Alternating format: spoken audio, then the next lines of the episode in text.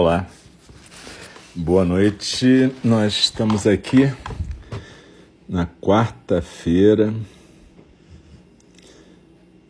dando início aqui ao nosso programa do dia 3 de março.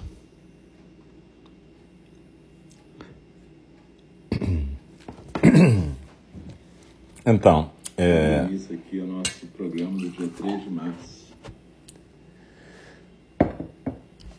A gente daqui a pouquinho vai começar a prática de meditação guiada, daqui a alguns minutos. Esse é o tempinho para a galera que sempre chega em cima da hora chegar. E a gente também poder ir se ajeitando aí. Você pode se ajeitar na sua postura tradicional de zazen, na almofada, com os pés e os joelhos na almofada de baixo, o quadril na almofada de cima ou como um zendô tradicional, você pode estar numa cadeira, na moda ocidental, como eu estou agora. Uma cadeira que tem assento reto, espaldar reto, você esteja com os pés no chão, as coxas paralelas ao chão, a coluna ereta, os ombros soltos. Procura se ajeitar na postura, tá? E eu vou acender um incenso aqui. Se você tiver incenso, também pode acender.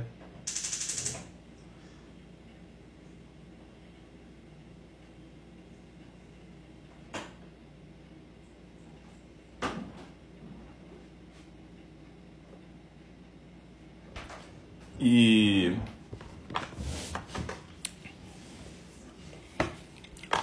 eu tenho algumas imagens de Buda aqui, né? na verdade. É... Então, você pode arrumar o seu cantinho aí para praticar com a gente. Não é fundamental, mas sempre ajuda. É, essa coisa de, do ambiente sempre ajuda muito. A gente tem um ambiente que facilite a nossa prática. Então, de preferência, um lugar mais silencioso, onde a gente possa praticar sem ser interrompido. Eu, por exemplo, estou falando aqui no celular, né? Então, não posso desligar o celular, evidente. Mas eu coloquei no não perturbe para ver se ninguém telefona.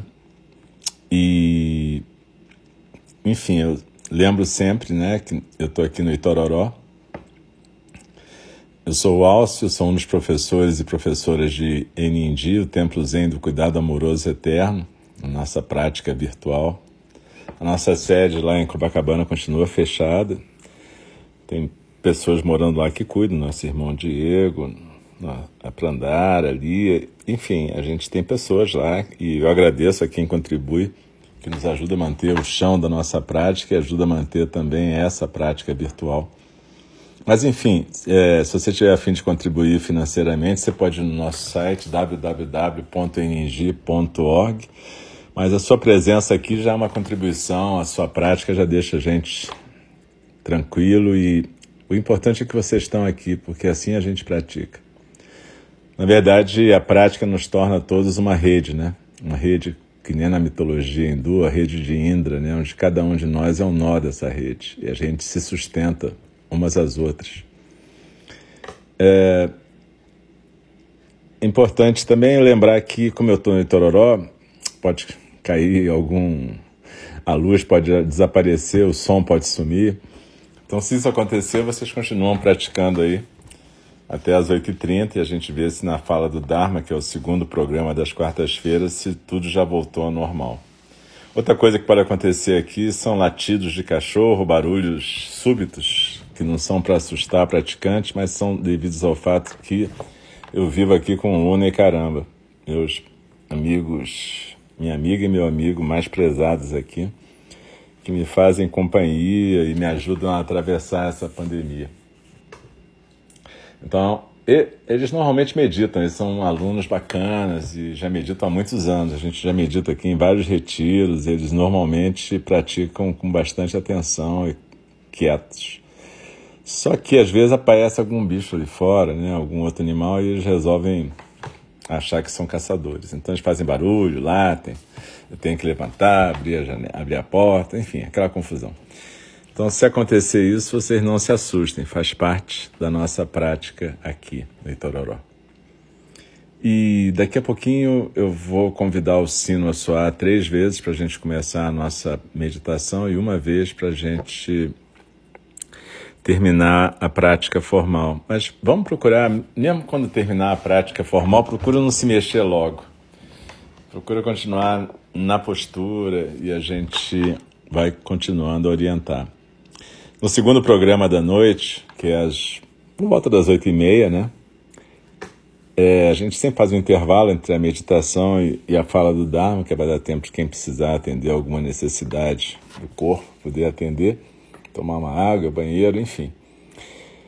Mas é, nesse segundo programa a gente está estudando o Sutra, que a gente está estudando é o livro da John Halifax Roshi, que é o Standing at the Edge, de pé na beira do abismo. A gente está acabando, está no último capítulo, Compaixão. Acho que mais algumas sessões a gente vai terminar esse livro.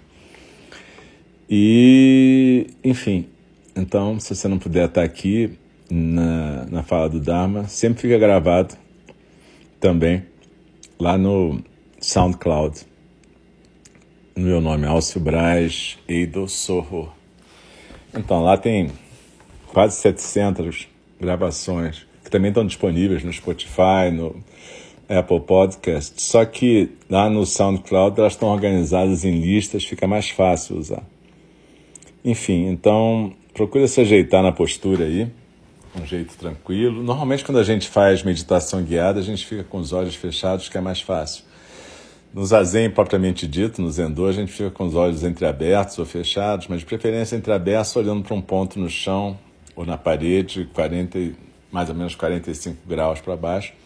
Mas aqui a gente está fazendo uma prática compartilhada, então a gente em geral fica com os olhos fechados, a boca suavemente fechada, o tronco ereto, mas sem tensão.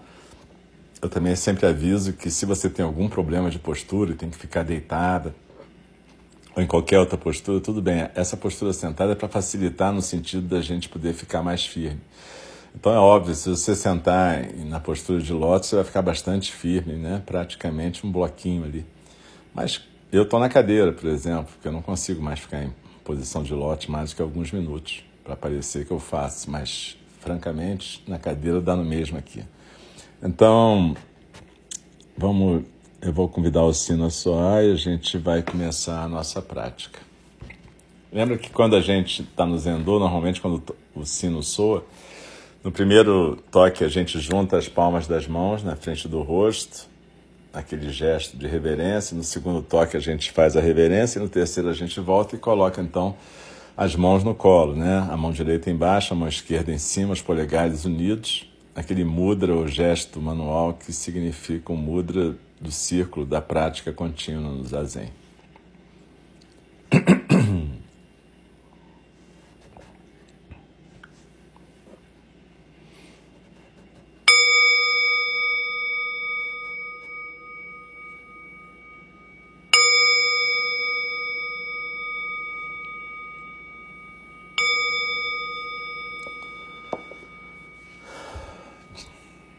Deixe a sua respiração fluir normalmente, não tente controlar a respiração.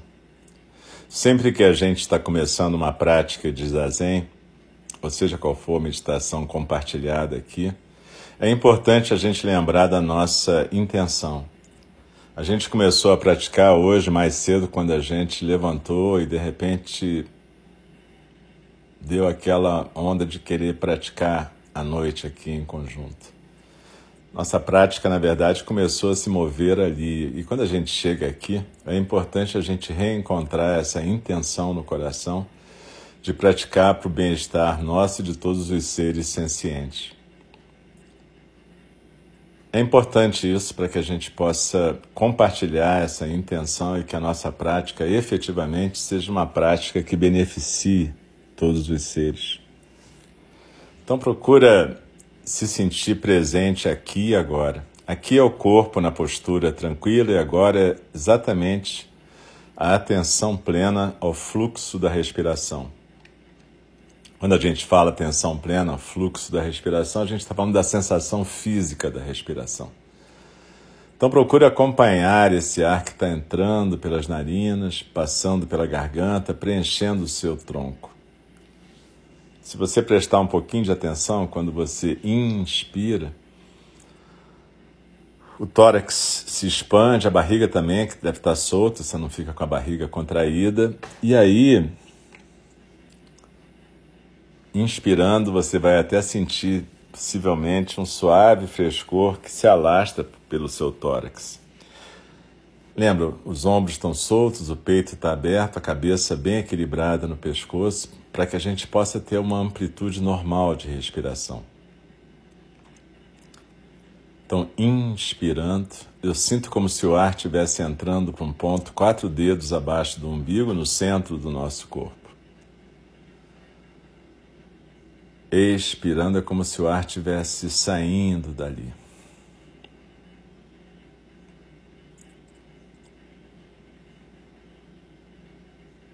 Procura prestar atenção na sensação física, não é no pensamento da respiração. E agora focalize a sensação física da expiração.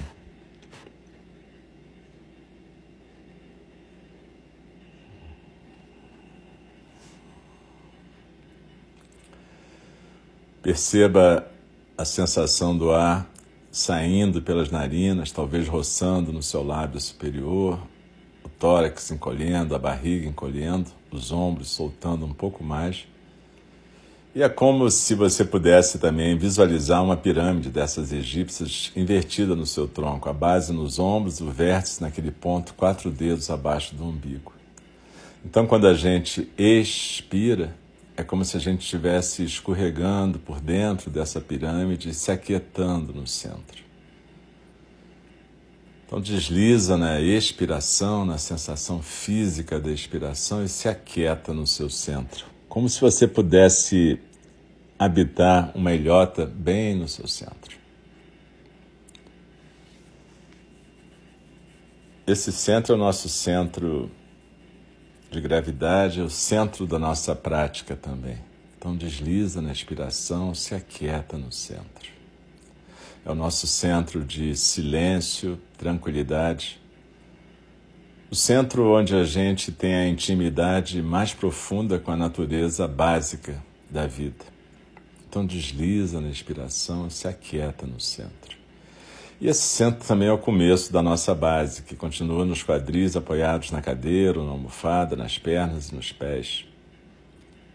Então, deslizando na expiração, nós nos aquietamos na postura e nos sentamos firmes como montanhas. E assim como as montanhas aceitam que vem o que vai, a gente aceita também tudo que vem e vai nesse fluxo mental contínuo. Meditar não é parar de pensar, não é interromper o pensamento, é simplesmente aprender a se aquietar apesar do pensamento. Não importa se a gente está ansioso, triste, alegre, curioso, seja lá o que for. Simplesmente desliza na expiração, se aquieta no centro, como quem senta numa ilhota com uma correnteza em volta. No caso, a correnteza está embaixo, em volta, dos lados, por cima. Essa é a correnteza dos sons do mundo, que inclui a minha voz, nossos pensamentos, sentimentos, barulhos, barulho da rua, barulho da casa, lembranças, emoções, tudo isso. Tudo isso é a correnteza dos sons do mundo. E a gente não tenta interromper essa correnteza, além de ser impossível, não é o nosso objetivo. A gente simplesmente está aprendendo a se sentar quieta no centro. Para isso, a gente aprende a ficar quieta na postura. Claro que pode se mexer se tiver cãibra, alguma coisa, mas a ideia é poder se manter quieta e deslizar na expiração. Aqui é o corpo quieto na postura, agora é a atenção plena, a sensação física da expiração no nosso centro. Por isso que a gente diz que se mexer é um pouco como conversar com a mente. Nessas horas, às vezes, dá coceira, se der vontade de espirrar, espirra, tosse, não faz mal. Mas o importante é buscar esse se aquietar e construindo a intimidade com o nosso centro de silêncio, tranquilidade. Deslizando na expiração, nós nos aquietamos no centro. E cada vez que a gente percebe que se distraiu, a gente simplesmente lembra da nossa intenção de praticar e a gente volta para aqui e agora. Aqui o corpo na postura, agora a atenção plena, a sensação física da expiração. Isso vai acontecer dezenas, centenas de vezes, dependendo do tempo que você estiver praticando. E não faz mal, é assim mesmo. Quando a gente volta, a gente não questiona, avalia, julga, não faz nada disso. Simplesmente aceita que se distrair é um hábito mental. Então, quando isso acontece, a gente simplesmente volta para o centro.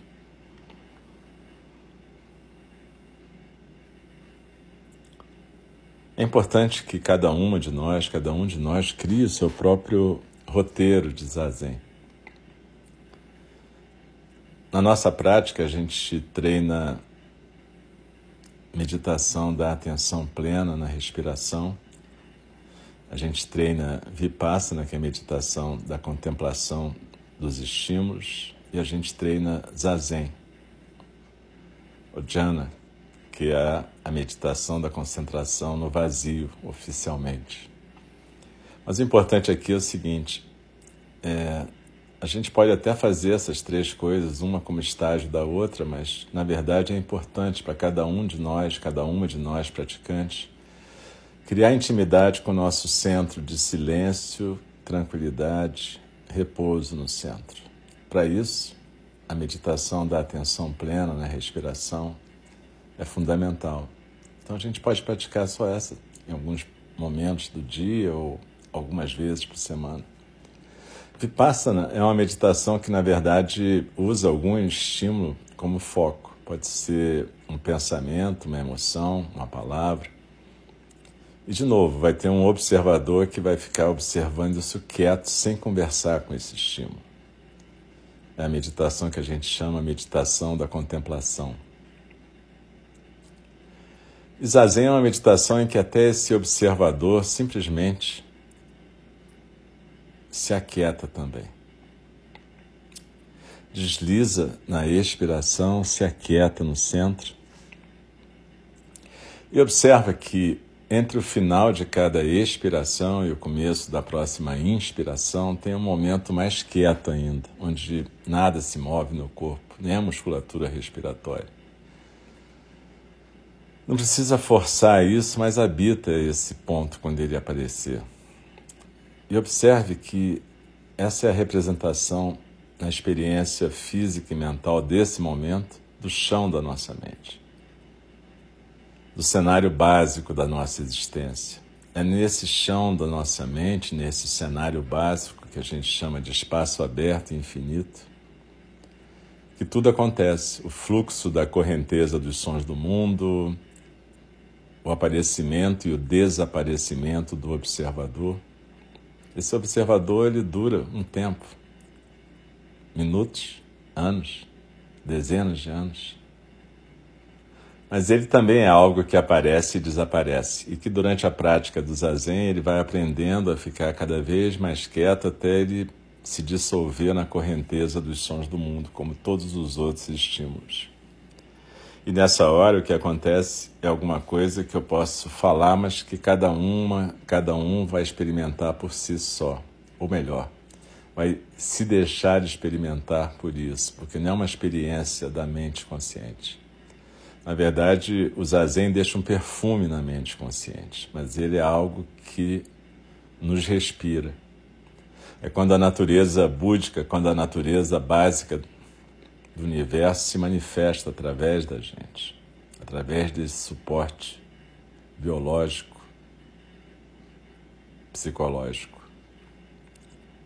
Então a gente não experimenta o zazen nem se ilumina, na verdade. O que acontece é que se você praticar bastante, tendo uma boa base em chamata, que é a meditação da respiração, e vipassana, a respiração da contemplação, você pode aos poucos, na prática do zazen, ir parando de atrapalhar o zazen, deixando acontecer o zazen. Isso tem a ver com o fato de que existem sementes na nossa mente e que essas sementes kármicas, ou seja, tudo que a gente já pensou, fez, aconteceu, estão lá depositadas e à medida que a gente vai praticando o zazen, a gente vai cultivando as sementes que têm a ver com a natureza búdica e não as sementes que têm a ver com a nossa natureza kármica mesquinha. Então, cada vez que a gente pratica zazen, a gente rega essas sementes dármicas e elas tendem a se manifestar durante o nosso período acordado, dormindo, período de uso da mente individual. Tudo isso tem nomes na psicologia budista, mas não interessa isso. Agora. Então desliza na expiração, se aquieta no centro. Não se preocupa em alcançar qualquer estado. Simplesmente exista.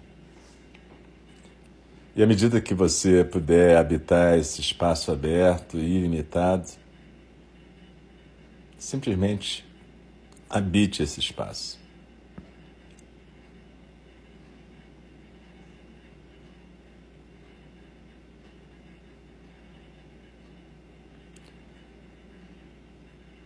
Vamos desfrutar da nossa prática alguns minutos em silêncio.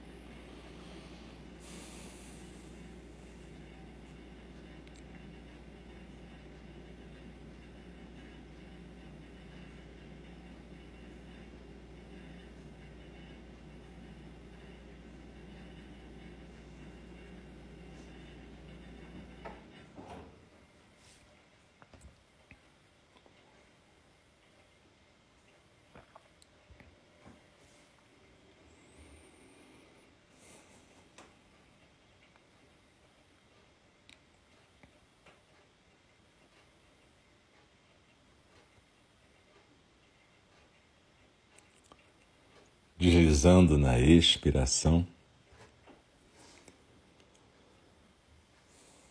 Sinta o seu corpo aqui e agora. Nós estamos praticando em conjunto como se fosse um ensaio do zazen. Para você conseguir efetivamente deixar o zazen se manifestar, é importante que você crie oportunidade para isso.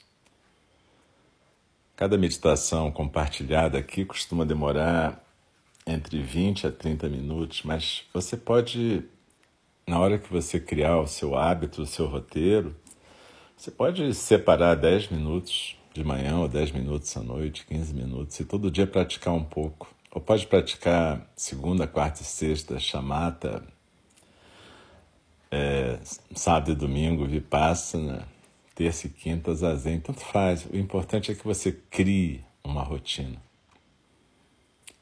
Para que essas sementes dármicas possam ser cultivadas e regadas. Elas vão florescer. Dogen Zenji, o fundador da nossa tradição no século XIII no Japão, ele dizia que as paramitas, as qualidades transcendentais como compaixão, generosidade, paciência, diligência, disciplina e todas as demais aparecem a partir do zazen. Muita gente se pergunta como é possível isso. É possível porque o zazen vai aguando as sementes dármicas. E aí, aos poucos, essas sementes dármicas vão florescendo e as sementes kármicas, que não são tão regadas, vão perecendo. A nossa função na nossa tradição é transformar karma em dharma. É a gente poder ser um vaso do dharma, um, um canal para o dharma. Muitas vezes a gente entra na prática achando que vai conseguir alguma coisa para nós, uma iluminação, um título, uma posição monástica, seja lá o que for. O importante é perceber que, na verdade, a prática nos chama para que a gente seja um servidor, alguém que é um canal para o Dharma, alguém que, através da prática, vai poder oferecer o que tem de melhor para o mundo. E esse mundo está super precisado disso. Esse mundo precisa muito da nossa prática. Quando a gente oferece na intenção inicial a nossa prática para o bem-estar de todos os seres, tem gente que acha isso um ritual bobo, mas na verdade o que a gente está falando é que a gente quer ser útil a todos os seres. E que a gente pode ser útil a todos os seres se a nossa prática for contínua, se a gente se dedicar à nossa prática. Nenhuma de nós, nenhum de nós vai virar santo ou santa. Mas o fato é que, com a nossa prática, a gente pode regar essas sementes dármicas e transformar a nossa vida num campo fértil para o Dharma. Então procure usar essas meditações compartilhadas aqui por mim pelas outras professoras e professores de energia como guias. São, são, é, a gente compartilha a nossa prática. O que não quer dizer que esse é o único jeito melhor ou o único que existe. É apenas o nosso jeito de estar praticando. E cada uma de nós, cada um de nós tem que criar o seu roteiro, o seu jeito, o seu canto. Até o ponto em que você ande com um zendô no seu centro. Esse centro a gente, quando quer tirar onda, chama em japonês de hara. Mas cada um de nós e cada uma de nós tem um zendô tem um salão de meditação no centro, e quando a gente cria intimidade com esse lugar, a gente cria intimidade com toda a natureza búdica, com todos os seres. Desliza na expiração e se aquieta no centro.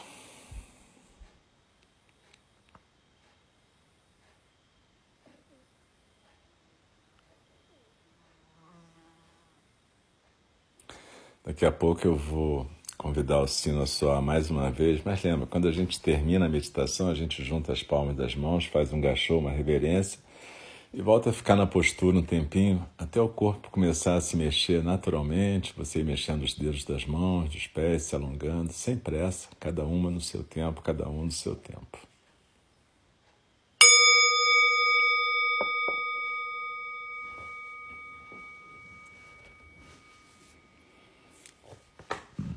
Então, procure se mexendo devagar, sem pressa. Essas meditações compartilhadas ficam gravadas aqui no Showreel, nesse aplicativo Mixer, mas também ficam gravadas no SoundCloud. As meditações estão gravadas numa playlist chamada Quarentena e a fala do Dharma está gravada numa playlist chamada Estudo de Na Beira do Abismo. Tá tudo lá. E então, quando você não puder estar presente, pode procurar lá que em algum momento aparece. Dependendo das condições da internet, dos equipamentos, às vezes eu consigo postar hoje mesmo, talvez amanhã, vamos ver. E, como eu disse, a ideia é que a gente possa, através da nossa prática, atravessar esses tempos caóticos que a gente está vivendo, que a gente possa cuidar de nós mesmas e de todos os seres à nossa volta. E para isso, essa prática é fundamental, para a gente manter um mínimo de sanidade mental. Claro que a prática sozinha não é suficiente. Para isso existem terapeutas, médicos, psicólogos, fisioterapeutas, enfim, todo um exército de pessoas para nos ajudar a nos cuidarmos, né? para que a gente possa ser servidores e não nos tornarmos mais uma carga para quem está em volta de nós. E eu sempre lembro que a prática começa sempre com quem está perto da gente, né? Então, não precisa ter grandes sonhos para servir a humanidade. Se você conseguir servir na sua família, na sua comunidade, já está um espetáculo. Então, eu queria agradecer a vocês por terem aparecido. E é isso aí, aparecer, né? Estar tá presente. A gente tem que estar tá presente aonde é necessário. E para a gente estar presente é importante a gente praticar.